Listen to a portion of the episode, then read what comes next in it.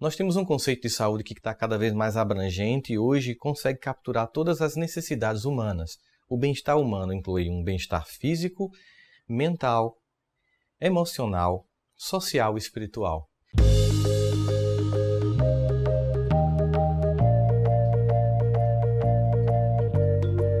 E, obviamente, toda vez que começa o ano, as pessoas muitas vezes estão muito mais preocupadas em manter apenas o corpo são do que a mente sã.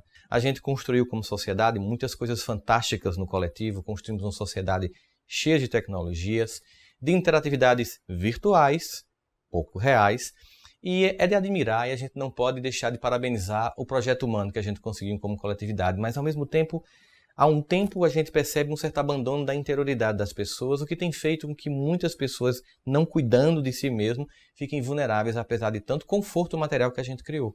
É hora da gente realmente voltar os olhares para dentro de nós mesmos e cuidarmos das nossas emoções, da voz, falar delas, pedir ajuda, pedir socorro, ouvir o nosso coração, os nossos sentimentos, não ficar anestesiando as nossas dores com álcool, com drogas ou com qualquer tipo de vício que tenda tamponar a necessidade da gente se conhecer por dentro.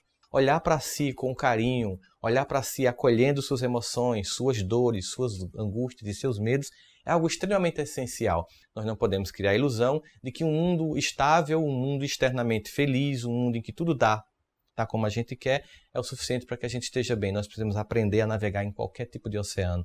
Por isso você tem que olhar para você. Tem que olhar para sua interioridade, suas emoções, seus medos, suas angústias, suas dificuldades, suas incoerências, e em vez de se julgar, se punir, se menosprezar e se destruir, se acolher transformar pontos possíveis, criando forças para transformar pontos que hoje parecem impossíveis. Para começar, eu acredito que a primeira coisa que a gente precisa fazer é identificar o que mais me dá angústia.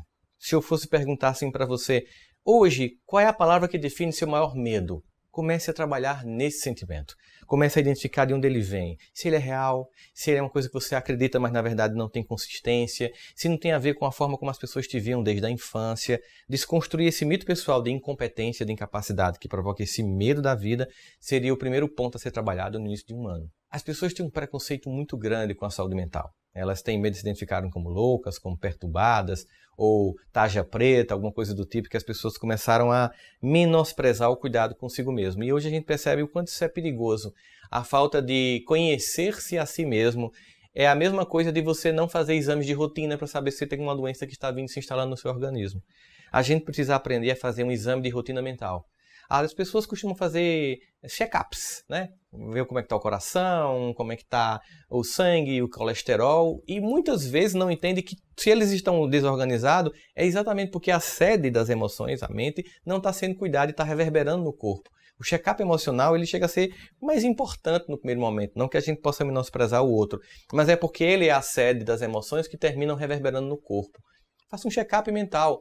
Talvez você fique pensando, mas não é tão simples, eu não posso ir no laboratório, dar meu sangue e sair uma lista do que está bom e que está ruim. Realmente, ele não é tão claramente apontado no apontador biológico de um exame de rotina. Por isso é um exame muito particular, muito pessoal, que você faz com você mesmo e que você pode sim contar com a ajuda de profissionais do comportamento humano, psicólogos, psiquiatras, psicanalistas, que podem lhe ajudar de um modo geral a se compreender mais. Mas não deixe é de se conhecer porque aí você coloca a sua vida em grande risco.